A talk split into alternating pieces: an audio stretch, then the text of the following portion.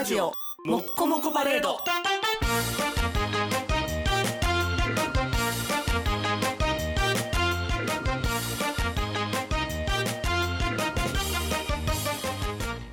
長風呂は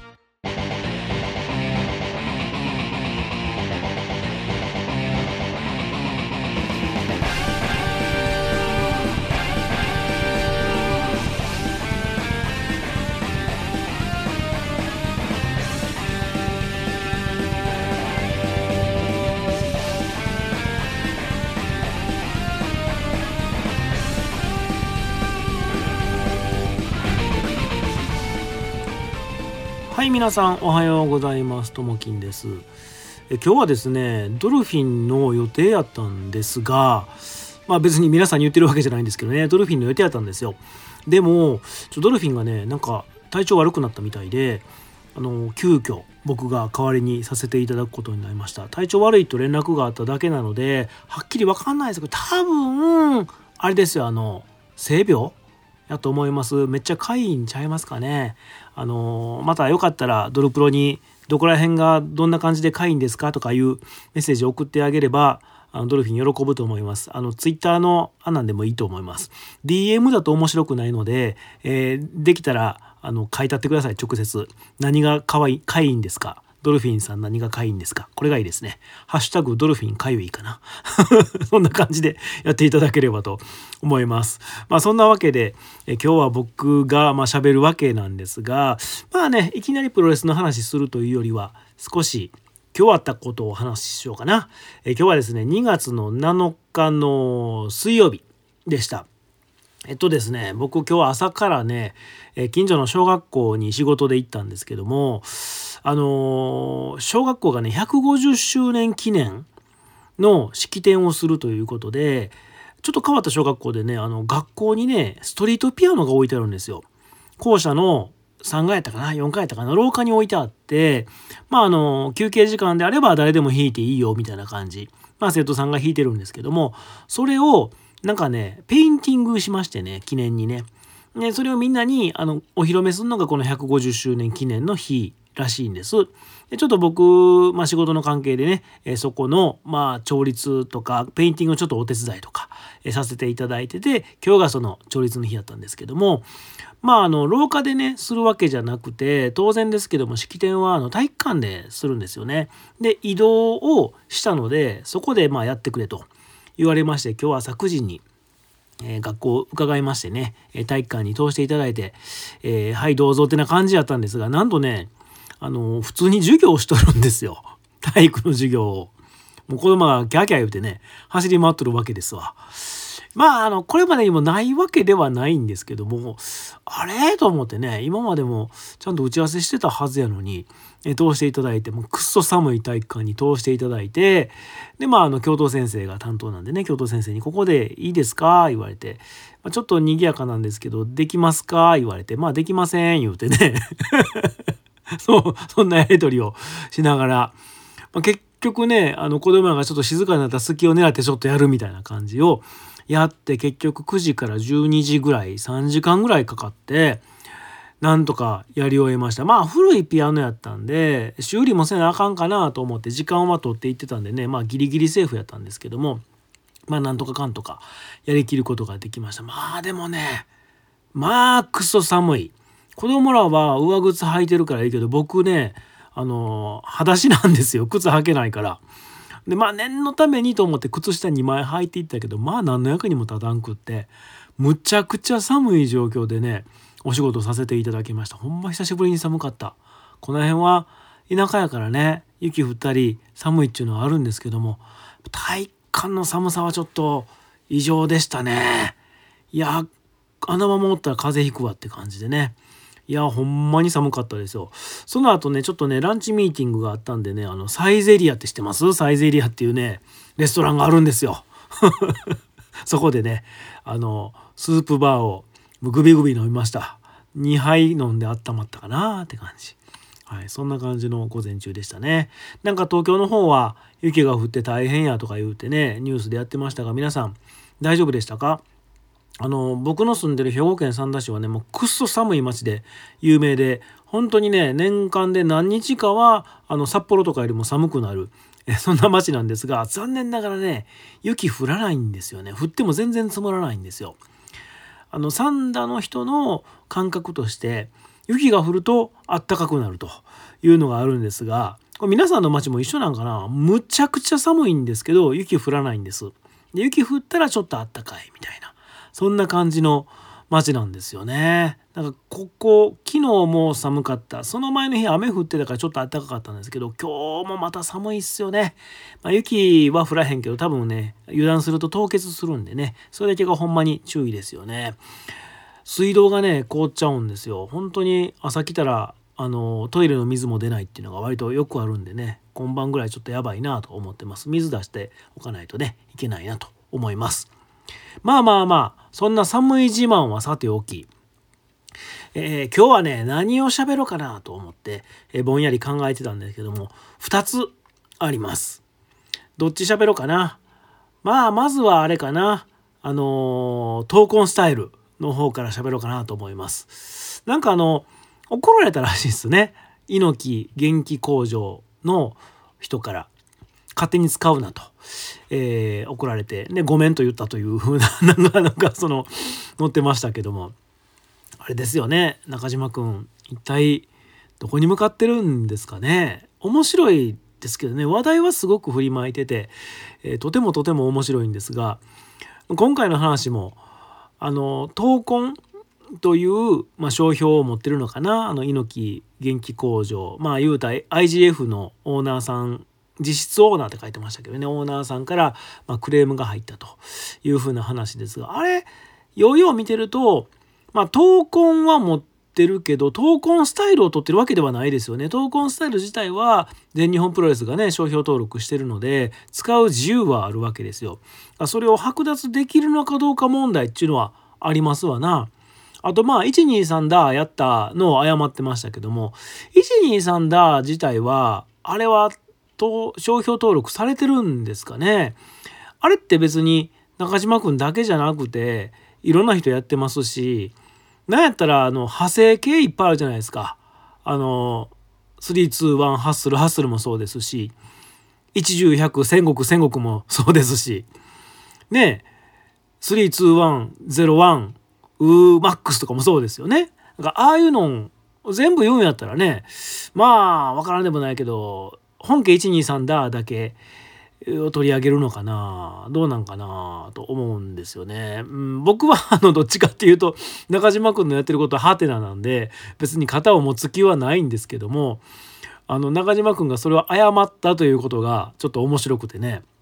一体どこに向かっていくんでしょうか。でほんまにこのニュースの通り闘魂っていう言葉を持ってる人が主張したために闘魂スタイルが使えなくなりましたってなってで123だとかあのアーリボンバイエまあ猪木ボンバイエかな。あれも使えなくなったってなったら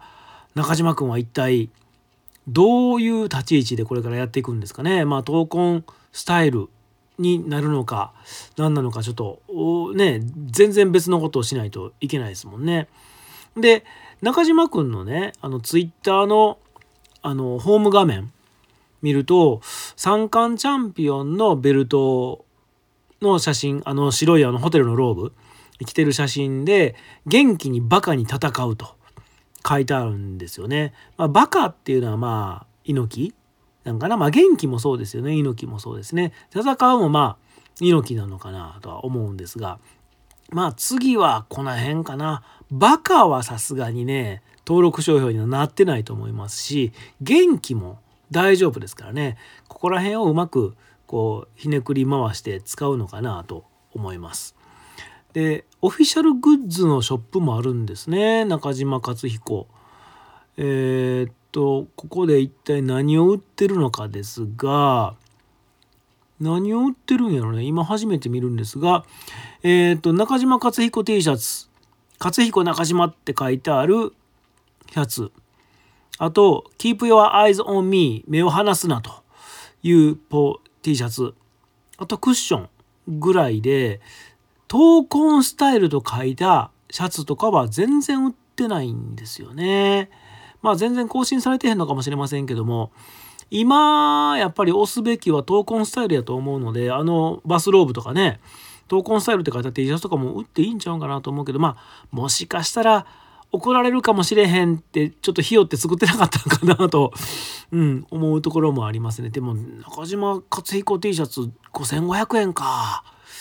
まあまあの値段ですね。まあね、あのまあね、フリーやからね、しゃあないかなとは思うんですが、えー、ここで、うなぎさやか、うなぎさやか屋さんのショップを見てみましょう。うなぎさやか、うなぎさやかのオフィシャルグッズは、どこだ？はい、えっ、ー、と、うなぎさやかのリンクを見ます。これですね、うなぎさやか屋さん。えっ、ー、と、一番比較対象として T シャツ。飛び出せギャンティー。5000円税込み。お、ちょっと安い。ギャン T シャツ4500円。これはまあちょっと軒並み全部売り切れですけども。黄色いギャン T シャツ5000円。これも税込みですね。で、ロンティーが7000円。ちょっとまあ高いけど、まあまあそんなもんかな。アイドルグッズ的なところはありますもんね。えっ、ー、と、トレーナーが7000円。パーカーが8000円。まあ、うーん。まあ、ちょっとこれを見ると、やっぱり、あれですかね、あの、中島克彦ショップの方が若干高いのかなという感じはしますね。よかったら覗いていってねって書いてありますが、うーん、どうですかね。まあ、ファンの方はまた買っていただければいいかなと思います。はい。えー、っと、まあ、中島克彦に関しては、うん、見守るしかないのかな。前にね、言ってたように、佐々木健介との関わりとか、が出てきたらしたら面白いなと思ったんですけどもなんか健介がこの間あの節分の時にコメント出してましたよね。闘魂スタイルについてみたいな。ノーコメントみたいな。なんか出してましたけどあの辺もどうなんかな。もしかしたらそういうあの問い合わせとかが多いからもう面倒くさくなってるのかそれともあのこれから先への大きな不利なのかどっちかな僕は不利やと思いたいですね。是非そ全日本っていう全然違うリングで中島克彦対佐々木健介っていうのができたら面白いっすよね。闘魂スタイル対マグマ。いいな。見てみたいな。金網やったらもっと面白いな。一体どうなることやら。まあ、あの、ちょっともう、でも逆にこれってね、皆さんどうですか？あの、最近のね、あの、中島ファンになった人とか、中島克彦だけのファンとかはちょっとわかんないですけども、プロレスを長く見続けてる人たちって、やっぱこう若干こう迷走してる感じの中島克彦を、やっぱそういう目で見てるじゃないですか。でもね、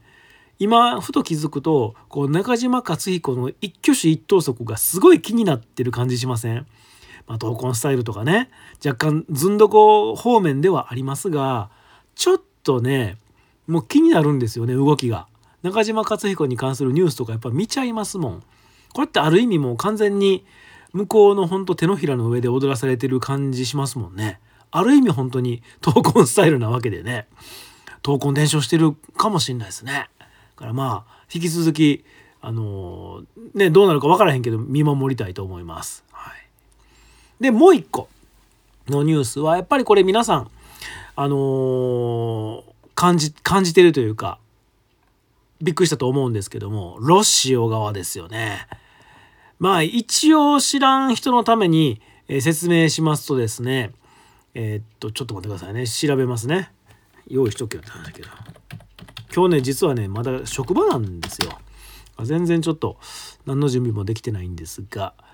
えー、ロッシオ側さんがですね2月4日ですね、えーと、大阪府立体育館、えーと、エディオンアリーナかな、えー、その大会の後に13周年記念大会の後に契約を解除されたと、えー、突然解除されたということでロシオ側自体はまあ、事の真実はいずれ話すこともあるでしょうみたいな感じでしたねこのタイミングでは。で武士ロードの方が出した理由としては、まあ、引き抜きがあったみたいな話をされてるみたいですね。でそっからすぐにねいろんなメディアが動いて、えーと、何があったかみたいなことを書いているところもありましたね。まあ言うたらロシオ側がまあスターダムの選手とかスタッフを引き抜こうとしたと。えー、いう話があったみたいです。で、えっ、ー、と去年の秋ぐらいからどうやらもうやめたいみたいな話があってでこの春にもうやめますというのが決まってたと。でいろんな記事を読んでるとどうもあのロッシー的にはあの AEW との、えー、仕事ではなくて WWE との関わりを選んできてたのかなというふうな感じですよね。なのであの今まで AEW とスターダムの関わりってほぼほぼなかった。で一方でスターダム出身で WWE に行く人はちょこちょこ出ていた。でもともとその親会社であるブシロードは AEW とのビジネスをやりたかったのかなって感じですよね。えっ、ー、と向こうの AEW の方はスターダムとビジネスをしたかった。でもロッシオ側が防御壁になっていた。うん、なんかそんな感じなのかなと思います。でまあちょっとねこれあのー、他のことでも全部そうやと思うんですけども、まあ、例えばそのスターダムのまあブシロードですねブシロード側の発表とかが、まあ、最初全部言わないじゃないですかぼやかしたところで言うじゃないですか、まあ、関係ないからね。でそれに対してあの記者会見を開いて全部明らかにしてくださいみたいなコメントめっちゃ多いと思うんですよ。あのうんちょっとねほんと僕は直接存じ上げないので今回は全然触れないんですけどもちょっと悲しいニュースがありましたよね。あのえっ、ー、とアクトレスの若い朝日っていう選手が亡くなったっていうね不慮の事故で亡くなったっていうニュースもありましたけどあれでもこうついてるコメントを見るとねあの記者会見をして明らかにしてくださいとか明らかにしないとファンは黙ってませんよみたいな、まあ、なんかちょっとそういうコメントが見受けられたんです。あのまあ知りたいっていうのは全然いいと思うんですけどもなんかね別に何でもかんでも発表する必要ないと思うんですよね。あのちょっと話がずれるんですけどあのダウンタウンのまっちゃんの話でもそうじゃないですか。すぐね記者会見記者会見って言うじゃないですか。うん特に抹茶の話なんか別に僕らはあんま関係ない話ですしね不倫してるって別にねその僕らには別に影響ないですしまっちゃんがまあ悪いと思ったらまあごめんと言えばいいしそれをこう記者会見で全部明らかにする必要があるありますよねみたいななんかさもそれがこう正論みたいな感じでね言っちゃう今のこう時流ってなんかちょっとちゃうような気がせんでもないなと思うんですよ。で今回の,、まあ、あのスターダムとロシオ側の件に関しても、まあ、ロシに対してもそうですし、まあ、スターダムブシロードに対してもやっぱそういう論調で書いてる人が意外と多いなあという感じがしてなんかねうんまあ知りたい欲求っていうのはすごくわかるんですけどもなんかそうじゃないでしょってもう会社なんですから別に全部が全部言えることじゃないですしね言う必要もないしねなんかなんかそんな感じがしてあこれがこう週刊誌が売れる理由なんかなっていうのをちょっと、うん、見てた次第です。まあまあまあ、あのね、別にそれ自体は悪いことじゃないんだけど、僕はちょっとふんって思って見てました。で、まあ、あの、ロシオ側さんが一体ここからどうするのかなんですが、まあ、おそらく新団体を旗揚げするんでしょうね。でも、やっぱり言うて、その個人ですからね、武士労働みたいなめちゃめちゃお金持ってるわけじゃないから、まあ一体どんな形になるのか。ただ、やっぱロッシオ側っていう人はやっぱ選手に対してやっぱ信頼感があるのかなまあいろんな選手がついていく可能性はありますよね。特にやっぱ生え抜きの選手、うん、はついていくのかな。で他の選手もどうもやっぱりロッシーにだいぶ守られてきてたみたいななんかそんなんいっぱい見受けられますよね。例えばまあジュリアがどうか分かんないですけどもジュリアみたいに他から移ってきた選手があのロッシーが引き抜いた的な感じに見られがちなんですがまあまあそんなんもあったんでしょうけどまあジュリアみたいなその他からスターダムに移りたいなと思った時に、まあ、ロッシー側に相談するじゃないですか移りたいねって。じゃあロッシーはいつから来れるみたいな話でまあ話を持っていくわけなんですけどロッシーが引き抜いたっていうことにしておいた方が話がこうまあ丸く収まるというかあのロッシーが壁になってるから選手がそんな傷つかんというような感じでやってたところもあるみたいですね。だからいろんな選手があのスターダムに来てるじゃないですか。まああの僕の大好きな夏ポイもそうですしあの沙織はまだフリーとして参戦してますけどまあまあほぼほぼスターダムですよね。まあジュリアもそうですし、えー、テクラとか未来とか、えー、とあと誰？まあ首里もそうですか。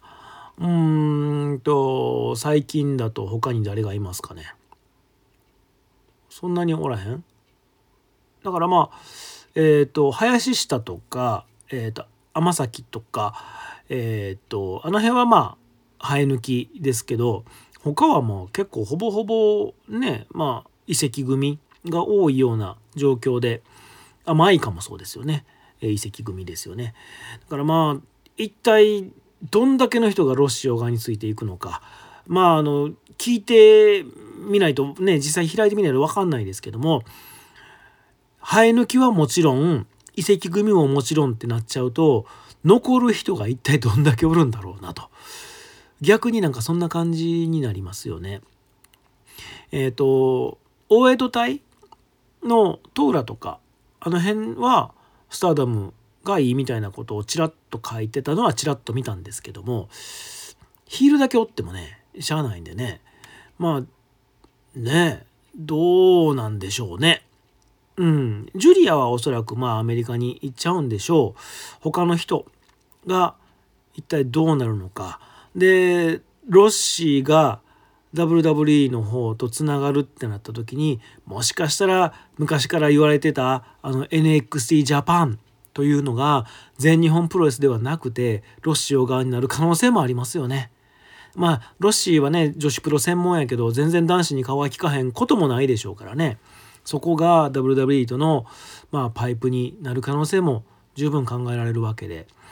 まあそうなると本当にスターダム一強っていうところが本当に崩れてきますよね。やっぱり団体が大きいとか団体がお金を持っているとかだけではやっぱり無理で選手がいないとやっぱ団体は続かないんですよね。これやっぱりね皆さん SWS っていう過去のあの宿題で知ってるわけですよね。だからまあこれからブシロードが一体どういうことをして選手を止めていくのかここが本当に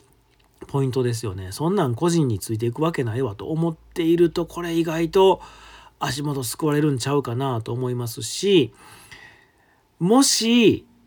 ロッシオ側をサイバーエージェントの方が取り込んだりしたらね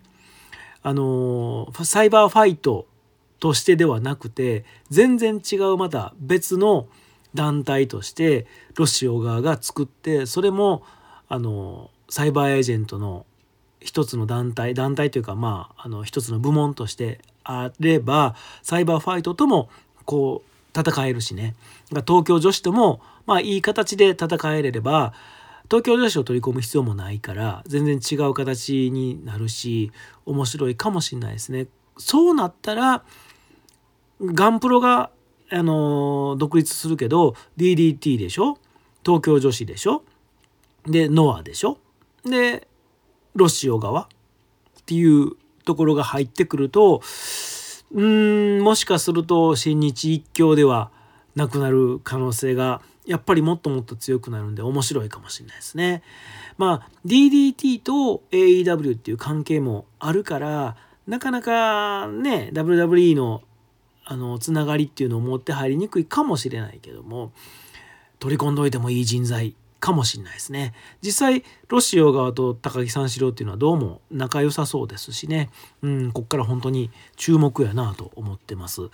からまあ本当に今は女子プロがね割と人気があるというか力があるのでこうロシオ側みたいな人が動くだけでもやっぱりガラッとこう日本のプロレスのあのマップは変わっててくるわけですよね。だから本当にどうなるのかへえと思ったけど、うん、面白いなと思います。中島克彦もロシオ側と組んでねなんかそっちに 行ったらいいんじゃねって思うけどもしかしてロシオ側黒幕説はないやろうけどうんこの辺組んでも面白いかなと思ったりしたりして、うん、ロシオ側っていう人が男子のプロレスにどんだけ興味があるか分からへんけどまあねお金使うのは女子のファンかもしれへんけどこう裾野を広げていくっていう意味では男子のプロレスとも関わっておく方がいいかもしれないのでなんかねあの引っかき回してもらえたらいいんじゃないかなと思います。ほんとこっから2ヶ月3ヶ月ぐらいかなちょうどそのジュリアが契約が切れるとかいう話が3月とか4月とか言ってるじゃないですか。まあ、ちょうどその辺がいろんなことの動くタイミングなのかなと思います。だからこの1ヶ月一体どうなることやらって感じですよね。いやーちょっと面白いなと思ってます。で、これに引っ張られる形で他の団体もね、動きますし、あとまあ、ちょっと個人的に興味深いなと思ってるのが、あの、大仁田敦が、あれなんか、連載してるのかななんかこう、FMW が分裂したところの話とかを連載してて、それに対して、あの、雁之助とかが噛みついたりしてますよね。あれが一体何かしらの動きになるのかなと思ったりもしてます。まあターザン後藤という人がもういないし雁之助ももうね実際引退は多分してないのかもしれへんけど試合はできないでしょ。で大仁田までやってますけどせっかくこうねちょっと盛り上がってるんでうまくあの辺の動きをリンクさせてプロレスに持っていけたらまた何か面白い動きがあるんじゃないかな僕はあの全然大仁田信者ではないですしどっちかというとちょっと苦手なタイプなんですけどまあああいうの面白いなと思うんでねあのうまく利用できたらあのいいんじゃないかなと思います。はいまあそんなわけでね、えー、今日はちょっと勝手に ノープランで話したのでちょっとどちらかってる感じはするんですが、はい、まあ皆さん感じてることなんじゃないかなと思いますね。えっ、ー、とちなみにですね僕のえっ、ー、とツイッターのトレンドには今アイスリボンと DDT プロっていうのが出てますね。えっ、ー、と一体何があるのか一応見ておきましょうか。えっ、と DDT プロはあそっか坂口幸雄のあれですね引退の試合があったみたいですね。で見逃し配信が始まったでみたいな感じでやってるのかな。これは見たかったな。まあまたちょっと見たいなと思います。でもう一個アイスリボンはあれですね。あのー、この間のちらっと言ったえっ、ー、とアクトレスで亡くなった朝日っていう選手がもともとアイスリボンにいてはった。んでそれでちょっと派生して今ちょっとバズってるというかそうなってるんですね。でもう一個気になるのが何これ？和歌山震度 4? 地震速報。あそうなのね。これ全然知らんかった。えー、和歌山で地震があったみたいですね。えっ、ー、と僕のいるところは兵庫県なんですが、えーと、地震はなかったですね。気づかなかっただけなのかな。えっ、ー、と1時間ほど前ですね。全然気づかなかったな。えっ、ー、とちょっとね地震が多いので皆さん本当に気づいて気づいて 気ぃつけてくださいってあ兵庫県は震度1やわ。それは気づかへんね。でも和歌山で震度4か。大きいな。あの石川の方もね全然やっぱり復興進んでなさそうですしね。え東京の方は雪が大変やって言うし今度和歌山で地震ですね。ちょっと本当にあのー、まあ、地震雪はしゃあないけど地震とかもねもう気をつけようがないけどやっぱりいつ来るか分からへんからやっぱ気をつけといた方がいいかなと思います。僕ね阪神大震災の時まだ大学生やったんであんまりこううろ覚えなんですけどものすごい売れたなっていうのは覚えてるんですよ。からまああんな怖いのはもう嫌やなと思いますし。で以降あの東北とかあと九州えっ、ー、と鹿児島か。あの辺の、えー、復興支援でねあのうちの地元の商工会からバス出して、えーと、炊き出しとか泥かきとか行ったんですけどもうねええ年なんでなかなかねちょっと行く機会もないんですけどやっぱああいうの見てるんでなんとなくやっぱりあの実感はね分かんないですよ。その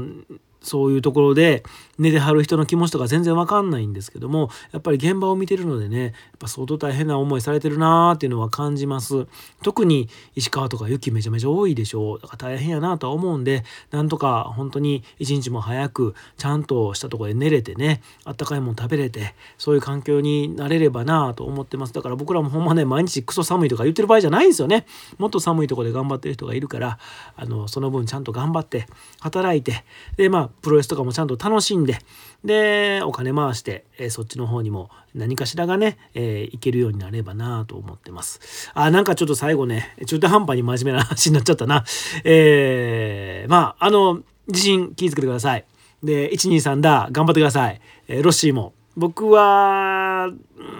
スターダムは好きやけど今回に関しては若干ロシア派かな。うーん頑張ってほしいなと思ってます。もちろんスターダムもね頑張ってほしいなと思ってます、えー、皆さんスターダム派ですか？ロシア派ですか？123ダー派ですか？またいろんなことをツイッターのリプライで教えていただければと思います。はい、えー、というわけで、えー、今日はですねもう今で何分喋った？そんなにまだ喋ってんのかな？えー、30分、30分ぐらい喋ったから、まあ、あの、今日はこれで終わろうかなと思います。えっ、ー、と、ドルフィンが、あの、性病が治ってれば、また来週ぐらいはドルフィンがしてくれるんじゃないかなとは思うんですが、えっと、今月末には、えっと、ドルフィンと歩夢君と、えー、3人、最低3人で取ることが決まっています。えー、また、あの、いろんなお題、こんなん話してくれとかね、あれば言っていただけたらなと思ってってます。はい。ちょっと待って、今急に思い出した。えー、っと、そういえば、ドルフィンのツイッターに、あのテルイ・ゴディさんがなんか書いてたよね。そのスターダムについていく人かそうじゃないかみたいななんか書いてなかった？今ちょっとはすぐ出てこうへんけど堪忍堪忍ですね。はい。堪忍です。えっ、ー、とはい。えー、途中で僕喋りましたよね少しぐらいねその辺ね。えっ、ー、と僕のえっ、と僕の考えではそうですね。きっちゃんはきっちゃんは残るかな。岩谷はついていくかな。林下は残るかな。舞華も残る。えっ、とあと誰？白川はついてく。なつぽいついてく。中野たむもついてく。えっ、とまああのタンはちょっとまあフリーやから分からへんけどついてく感じになると思います。コズミックエンジェルズはついてくかな。えー、大江戸隊は残るイメージ。うん。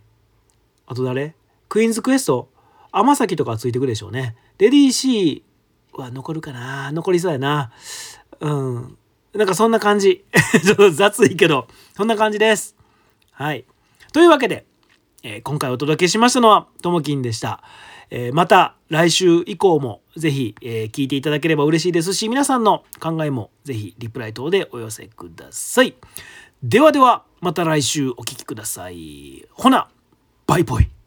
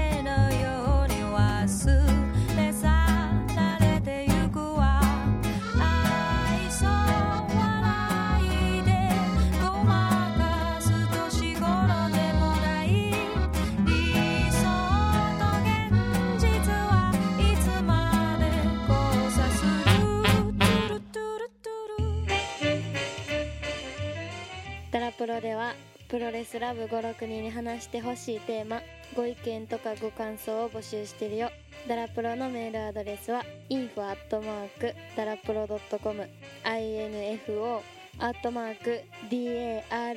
darapro.com までお送りください。